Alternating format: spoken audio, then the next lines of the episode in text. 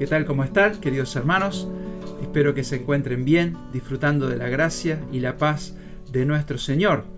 Es una alegría para mí tener esta oportunidad de compartir con ustedes algo de la palabra de Dios.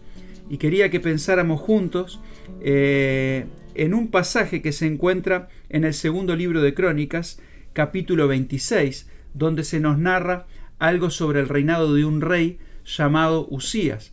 Ustedes saben que el pueblo de Israel tuvo varios reyes, comenzando con Saúl, el, el pueblo de Israel quería tener un rey, entonces eligieron a Saúl como rey, pero ese rey Saúl fue desobediente y rebelde a Dios, por lo cual Dios descartó su reinado, descartó a Saúl y eligió un rey conforme a su corazón, que fue el rey David. David tuvo un hijo que fue Salomón, que continuó con ese linaje, con el reinado, Salomón tuvo un hijo que fue Roboam, pero Roboam tomó muy malas decisiones, por lo cual el reino se dividió. Unas diez tribus quedaron al norte con un rey que se llamó Jeroboam y las dos tribus del sur continuaron bajo el liderazgo de Roboam y ahí hubo una sucesión de reyes, algunos buenos reyes, algunos este, con cosas buenas y cosas malas y algunos reyes malos que llevaron al pueblo de Israel a la idolatría. Ahora, uno de estos reyes que tuvo cosas buenas fue el rey Usías, y leyendo su historia hubo un versículo que llamó mi atención, que es el versículo 5. Segundo libro de Crónicas, capítulo 26, versículo 5, y dice que Usías persistió en buscar a Dios en los días de Zacarías, entendido en visiones de Dios, y en esos días en que buscó a Jehová, él le prosperó. En esos días en que buscó a Jehová, él le prosperó. Y me llamó la atención esta frase porque aparece una palabra que en nuestros días se usa mucho, que es la palabra prosperidad. Sabemos que muchas iglesias cristianas eh, hablan mucho acerca de la prosperidad, pero cuando hablan de prosperidad normalmente lo llevan siempre al terreno material siempre hablan de prosperidad económica, de buena salud. Ahora, cuando nosotros leemos la palabra de Dios, eh, entendemos que Dios no nos promete a nosotros como iglesia necesariamente que todo nos va a ir bien en los negocios, que todo nos va a ir bien eh, en la salud, que no vamos a tener ningún problema, que las crisis no nos van a afectar.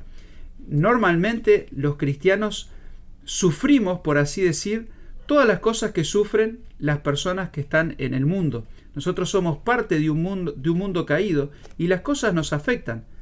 Ahora, hay un tipo de prosperidad que es una prosperidad espiritual, la cual todos los cristianos podemos encontrar y disfrutar. Cuando nosotros pensamos en las bendiciones que Dios tiene para su iglesia, la Biblia nos dice ahí en Efesios que son bendiciones espirituales y que Dios nos bendice con toda bendición espiritual. Aún el apóstol Pablo, que fue un hombre que dedicó su vida entera al servicio de Dios, pasó por momentos de prisión, pasó por momentos de hambre, pasó por momentos de persecución, sufrió mucho por causa de Cristo, pero él podría decir, yo me gozo en Cristo y le decía a los cristianos, regocijaos en el Señor. Y aquella frase que tantas veces escuchamos en Filipenses 4:13, todo lo puedo en Cristo que me fortalece. Él decía, mi cuerpo exterior se desgasta, pero el hombre interior se renueva de día en día. Entonces hay una prosperidad espiritual que todo cristiano puede disfrutar. Y este rey, el rey Usías, disfrutó de una prosperidad que nosotros podemos leer su historia y sacar algunas aplicaciones para nuestra vida una vida próspera, señales de una vida próspera. Y vamos a ver en estos versículos, los primeros versículos del capítulo 26, algunas señales de una vida prosperada por Dios. Y podemos pensar si nosotros estamos disfrutando de esta prosperidad. ¿Cuál es la clave para una vida próspera? Está en el versículo que leíamos. En los días que buscó a Jehová, Él le prosperó. Es de Dios que desciende toda buena dádiva, todo don perfecto, como dice Santiago. Es en Él que nosotros podemos encontrar la verdadera prosperidad. Una señal una primera señal de una vida próspera es una vida en la cual nosotros asumimos las responsabilidades que tenemos. El rey Usías dice en el versículo 1 que todo el pueblo de Judá tomó a Usías, el cual tenía 16 años de edad, y lo pusieron por rey en lugar de Amasías, su padre. Alguien que tuvo que asumir una responsabilidad y él estuvo dispuesto a asumirla. Cuando nosotros, como hijos de Dios, somos llamados a pertenecer a su cuerpo, a su iglesia, Dios nos da dones, Dios nos da talentos, Dios nos da cosas para que nosotros hagamos para Él. Y un cristiano próspero es un cristiano que entiende para qué Dios lo ha llamado y ocupa ese lugar con responsabilidad. Me llama la atención lo joven que era Usías. Hubo reyes más jóvenes todavía que Usías, pero Usías era un joven de solamente 16 años. Quizás alguno que me está escuchando, yo sé que ahí en la iglesia hay jóvenes preciosos que son este, quizás de esta edad, 16, 17, 18 años, y vos podés pensar, bueno, ¿qué puede hacer Dios conmigo? Es simplemente tomar las responsabilidades que se te van presentando. Una vida próspera es una vida, es una persona que asume las responsabilidades y el lugar que Dios tiene para nosotros. Pero no solamente asumir las responsabilidades, sino ser constantes en esas responsabilidades. Dice el versículo 3 que era de 16 años cuando comenzó a reinar y reinó 52 años en Jerusalén. El nombre de su madre fue Jecolías de Jerusalén. 52 años. ¿Cuánto tiempo sirviendo en ese lugar? El rey principalmente era un siervo de Dios, era un instrumento de Dios para conducir al pueblo. Era una bendición cuando el pueblo tenía un rey que fuera piadoso, que tuviera una buena relación con Dios. Qué bendición hay cuando nosotros como cristianos tomamos responsabilidades y las mantenemos. A veces es fácil por el entusiasmo comenzar algo para el Señor, comenzar un ministerio, comenzar un servicio y después que pasa ese entusiasmo ya dejarlo, desistir. Aprendemos de Usías que un, una persona próspera es una persona que asume la responsabilidad, pero también es eh, perseverante en ella y constante. Otra señal de una vida próspera es vidas que son capaces de recuperar cosas que fueron perdidas. Me gusta el versículo 2 que dice, Usías edificó a Elot, y la restituyó a Judá después que el rey Amasías durmió con sus padres. Elot era una ciudad muy importante, era una ciudad portuaria, era una, un centro logístico. Si fueran nuestros días podríamos decir que era un polo logístico que está tan de moda, ¿no? Ahí llegaban barcos, se hacían envíos, se hacía comercio, era muy importante para el reino, pero la habían perdido. Y me gusta que dice Usías la edificó, ¿eh? la reconstruyó y la restituyó a Judá. Una vida próspera es una vida que reconstruye cosas que quizás fueran perdidas. Yo no conozco la vida de cada uno, pero probablemente cuando llegamos a Dios, cuando llegamos a conocer a Cristo, haya cosas en nuestra vida que quizás estén dañadas, puede ser relacionamientos, puede ser hábitos, puede ser tantas cosas que quizás están dañados y hemos perdido. Pero qué lindo es pensar que cuando Dios prospera nuestra vida, Dios nos da la capacidad de reconstruir cosas perdidas y restituirlas.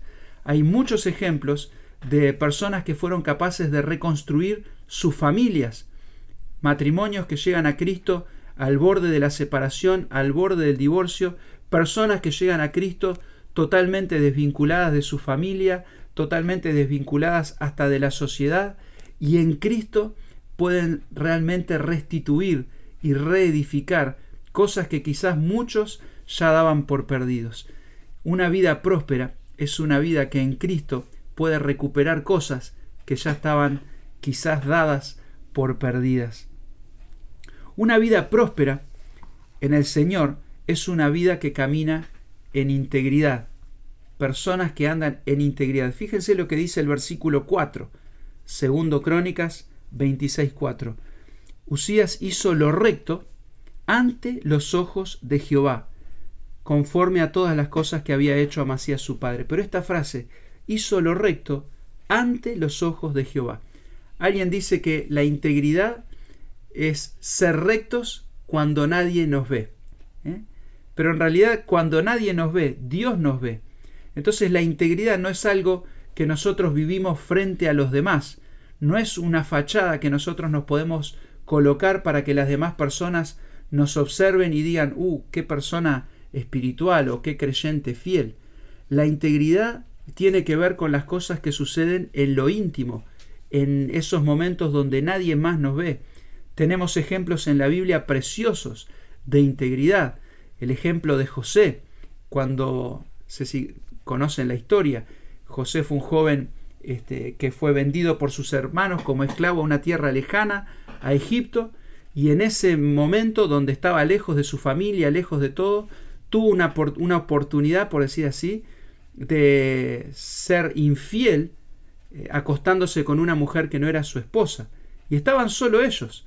Pero en ese momento José dice a esta mujer que le estaba haciendo esta propuesta, ¿cómo podría ser yo este gran mal contra Dios y además contra el esposo de ella que era su amo, su patrón?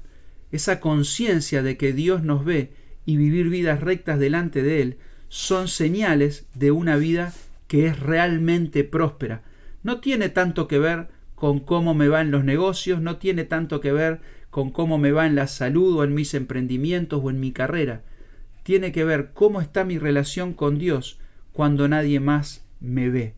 Prosperidad tiene que ver con una vida de integridad. Ahora, dice en la segunda parte de este versículo que leímos, que él anduvo conforme a todas las cosas que había hecho Amasías su padre. Es interesante que una vida próspera es una vida que sabe aprovechar los buenos ejemplos que tiene cerca. Quizás Dios te dio la bendición de haber crecido en una familia cristiana con padres fieles, como es mi caso. Yo soy muy agradecido a Dios por el ejemplo que me dejó mi papá y mi mamá y muchos parientes en mi familia. Lo considero una gran bendición. Y agradezco a Dios porque muchas de las decisiones que tomé en mi vida fueron gracias a los consejos y a veces sin consejos, pero a los ejemplos de personas que yo tenía cerca y podía mirar los resultados de su conducta. La Biblia nos llama a mirar buenos ejemplos y seguirlos. Sabemos que nosotros tenemos que poner nuestros ojos en Jesús y Él es nuestro ejemplo, pero todos nosotros tenemos personas cerca que han sido fieles a Dios y nos sirven como ejemplos. ¿A quién estás siguiendo vos? ¿A quién estás mirando? ¿Quiénes son tus referentes? Quizás estás teniendo ídolos o modelos que no son piadosos, que no son fieles a Dios, y eso va a hacer que tu vida se desvíe del propósito de Dios. Una vida próspera es una vida que sabe seguir modelos de hombres fieles a Dios. En el caso de Usías, tenía su papá. Quizás vos que me estás escuchando no tuviste un papá, una mamá que son fieles a Dios, pero probablemente Dios ha puesto en tu vida personas que te sirven como modelo. Pueden ser los líderes de la iglesia, pueden ser amigos quizás de otra iglesia, familias que vos conozcas, y qué lindo es que nosotros podamos aprender también de ellos. Dice en el versículo siguiente, que él persistió en buscar a Dios en los días de Zacarías, entendido en visiones de Dios. Y en estos días en que buscó a Jehová, él le prosperó. Una persona próspera espiritualmente es una persona que sabe escuchar a aquellos hombres que nos enseñan la palabra de Dios. Este Zacarías no es el profeta que tenemos el libro más adelante, es otro Zacarías, pero se nos dice que era una persona entendida en visiones de Dios. Podríamos decir, aplicándola a nuestra vida, una persona que tenía capacidad de escuchar la palabra de Dios y enseñarla. Dios ha puesto en nuestras iglesias hermanos que tienen la capacidad de abrir la palabra de Dios y enseñarnos y darnos consejos de parte de Dios. Ahora nosotros podemos oír esos consejos o podemos despreciarlos. Y una virtud que se menciona de este rey Usías es que aprovechó los consejos y la enseñanza de este hombre Zacarías. Una vida próspera es una vida que busca conocer la palabra de Dios con persistencia. ¿eh? Me hace acordar el consejo que Pablo le daba a Timoteo o el mandamiento, procura con diligencia presentarte a Dios o delante de Dios aprobado, como obrero que no tiene de qué avergonzarse, que usa bien la palabra de verdad. El estudio de la escritura debería ser una de las cosas que como cristianos ocupe una buena parte de nuestro tiempo.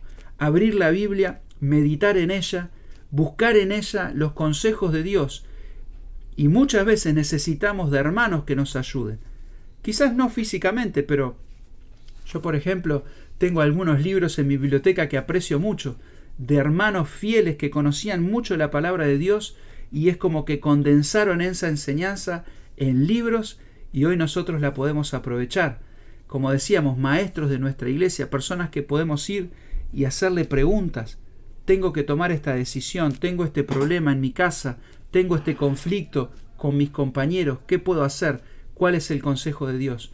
Pero buscarlo con persistencia, con diligencia, con preocupación, es también señal de una vida próspera.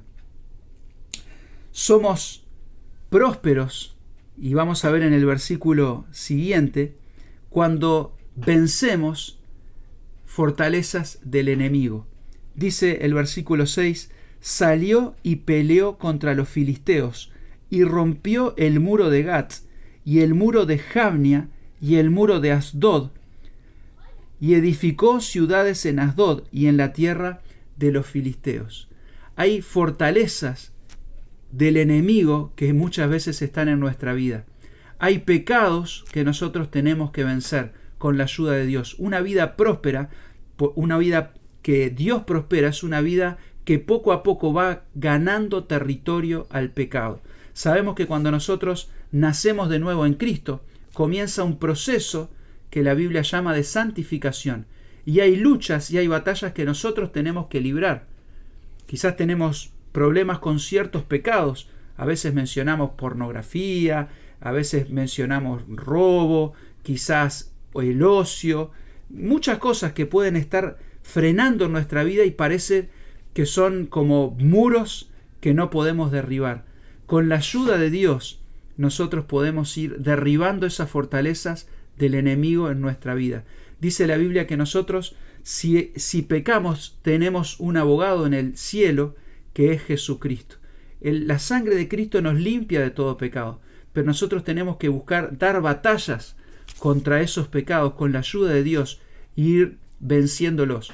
Creo que todos nosotros podemos mirar hacia atrás y ver cómo había cosas que quizás en un momento de nuestra vida parecía que nunca íbamos a poder vencer y hoy hemos superado esas ataduras, esos hábitos y podemos disfrutar de esa victoria en el Señor. Es victoria de Él, es prosperidad de Dios, no es nada que nosotros podamos eh, enorgullecernos o reclamar gloria para nosotros, pero es importante que podamos vencer esas fortalezas y derribarlas. Pero no solamente eso, sino que dice el versículo 6, y edificó ciudades en Asdod, en la tierra de los filisteos. ¿eh? Dios le dio ayuda contra los filisteos y contra los árabes que habitaban en Gurbaal y contra los amonitas. Dios le dio ayuda. No se trata solamente de derribar fortalezas enemigas, se trata de construir nuestras propias fortalezas. Nosotros no somos llamados simplemente a dejar cosas, sino que somos llamados a perseguir cosas. En Tito 2, 12 dice así, eh, vamos a leer desde el 11, porque la gracia de Dios se ha manifestado para salvación a todos los hombres, enseñándonos que, renunciando a la impiedad y a los deseos mundanos, vivamos en este siglo sobria, justa y piadosamente. Me gusta mucho este versículo porque hay algo que como cristianos tenemos que renunciar.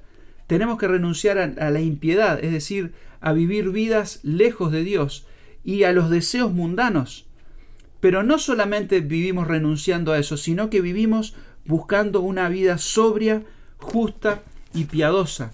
Tenemos que destruir fortalezas del enemigo en nuestra vida pero tenemos que construir fortalezas espirituales, tenemos que construir hábitos espirituales, tenemos que dedicar tiempo en nuestra vida, en nuestro día, a la oración, tiempo a la lectura y meditación de la palabra, tiempo a testificar de Dios, a compartir la palabra de Dios con otras personas.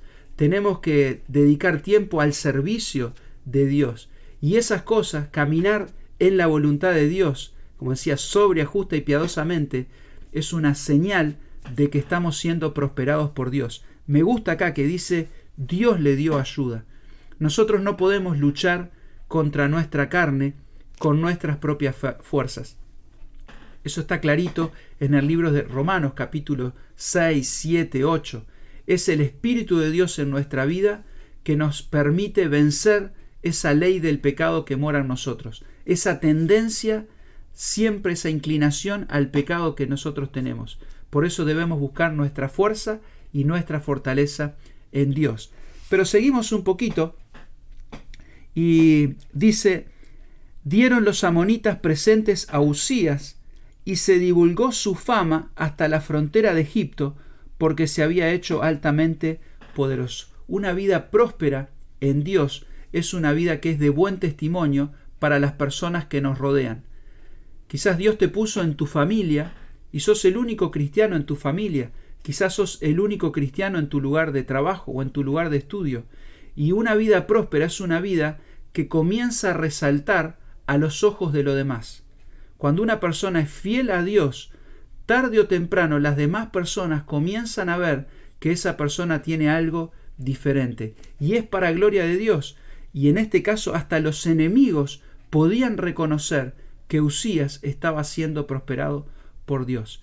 Quiera Dios que Él nos pueda usar para ser de testimonio, no para gloria personal, sino para gloria de Dios. El Señor Jesús decía cuando les decía a sus discípulos, ustedes son la sal de la tierra, ustedes son la luz del mundo, él decía que las personas tenían que ver nuestras buenas obras y hacer que glorificar al Padre que está en los cielos. Una persona próspera espiritualmente es una persona que a través de su vida lleva gloria al nombre de Dios, porque es Dios quien hace estas cosas en nuestra vida. Una persona próspera es una persona también que bendice aquellos que le rodean. Fíjese lo que dice más adelante. El versículo 9. Edificó también Usías torres en Jerusalén, junto a la puerta del ángulo y junto a la puerta del valle, y junto a las esquinas, y las fortificó. Asimismo edificó torres en el desierto, y abrió muchas cisternas de agua, ¿no? Porque tuvo muchos ganados, así en Cefela, como en las, en las vegas y viñas y labranzas, y así en los montes como en los llanos fértiles, porque era amigo de la agricultura. Y esto me hace pensar en una vida que da fruto, una vida que bendice a otros. Usías no se quedó solamente pensando en él, no solamente se quedó buscando su comodidad, sino que se preocupó por su pueblo y hizo cosas que beneficiaron a todo el pueblo. Abrió estanques de agua, abrió tierras para sembrar, viñas, labranzas, su vida fue una vida que llevó mucho fruto y bendijo a aquellos que le rodeaban. Cuando una persona es prosperada por Dios, nunca la bendición termina en ella. Nosotros somos canales de bendición para otros. Recibimos bendición de Dios, recibimos prosperidad de Dios para que a través de nuestra vida otros también puedan ser prosperados y bendecidos tenemos que dejarnos usar por Dios para bendecir a otros. Y el último punto que quería compartir con ustedes lo encontramos en el versículo 11. Tuvo también Usías un ejército de guerreros, los cuales salían a la guerra en divisiones, de acuerdo con la lista hecha por mano de Jehiel escriba y de Maasías gobernador y de Ananías uno de los jefes del rey. Todo el número de los jefes de familia y valientes y esforzados eran dos mil seiscientos, y bajo la mano de estos estaba el ejército de guerra, de trescientos siete mil quinientos guerreros poderosos y fuertes para ayudar al rey contra los enemigos. Y bueno, nosotros no estamos en tiempo de guerra, de ejército, pero pensaba, una persona prosperada por Dios es una persona que cuenta y sabe trabajar en equipo, que cuenta con hermanos que lo ayuden. Saben que la iglesia es un lugar donde nosotros encontramos apoyo, ánimo y fuerza para enfrentar nuestras luchas. Dios nunca pensó que cada cristiano fuera, como decimos a veces, un llanero solitario, enfrentando solos sus batallas. Y una prosperidad de parte de Dios, una señal de prosperidad es cuando contamos con hermanos, con compañeros de batalla. Nuestra guerra no es una guerra contra ejércitos del mundo, nuestra guerra, como dice el apóstol Pablo, es una lucha contra eh, este, potestades espirituales. Nuestra lucha es contra Satanás y sus demonios. Es, no lo vemos, pero es así, es una lucha espiritual. Y esa batalla no la podemos librar solos. Necesitamos hombres, mujeres, hermanos que estén a nuestro lado para ayudarnos en estas batallas. Usías fue próspero porque contó con otros que luchaban a su lado. Qué bendición tener hermanos en la iglesia que caminen juntos, que nos ayuden, que nos animen. Así que, queridos hermanos, quería pensar en esto. Tenemos todos nosotros la posibilidad de disfrutar de esta prosperidad espiritual. ¿Cuál es la condición? Repito el versículo 4. Persistió en buscar a Dios en los días de Zacarías, entendido en visiones de Dios, y en estos días en que buscó a Jehová, Él lo prosperó querido hermano, querida hermana que me estás escuchando. Y para mí mismo, puedo presentarme delante del ejemplo de Usías y compararme con él y ver si realmente yo en estos días estoy buscando con diligencia, con persistencia, la presencia de Dios. Si estoy ocupando mi mente, mi corazón, mis pensamientos en conocer más a Dios, en conocer más su palabra, en conocer su voluntad. Y si estoy disfrutando de todas estas bendiciones de esta verdadera prosperidad que Dios me quiere dar. Dios me quiere usar, Dios me quiere dar responsabilidades, Dios me quiere eh, permitir vencer enemigos espirituales, derribar esas fortalezas del enemigo en mi vida, construir una vida firme en Él, poder bendecir a otros, poder luchar esta batalla junto con otros. Pero todo comienza y la clave es que yo realmente esté buscando la presencia de Dios con perseverancia, con persistencia. Quiera Dios que esto pueda ser una realidad en cada una de nuestras vidas. Te invito a terminar este tiempo con una oración. Querido Dios, quiero darte gracias por esta oportunidad que tenemos de abrir tu palabra. Señor, gracias por estos hombres que vivieron en la antigüedad, pero que sus historias, sus experiencias son de enseñanza para nosotros hoy.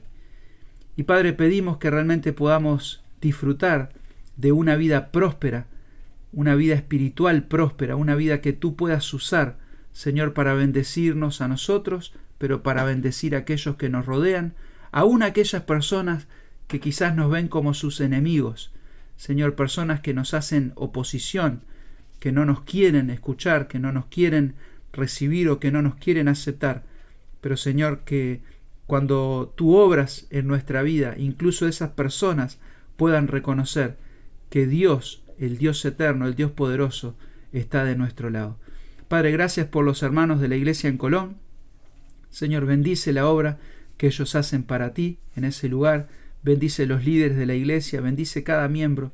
Señor, que en este tiempo de, de cuarentena, este tiempo de separación física, quizás sea un tiempo donde cada uno pueda buscar tu presencia con perseverancia, con persistencia y comenzar a disfrutar de esta prosperidad que tú nos quieres dar. En nombre de Cristo Jesús te pedimos esto y te agradecemos. Amén. Muchas gracias hermanos, que Dios les bendiga y esperemos encontrarnos pronto cara a cara para poder conversar y disfrutar de la comunión que siempre es tan linda. Chao.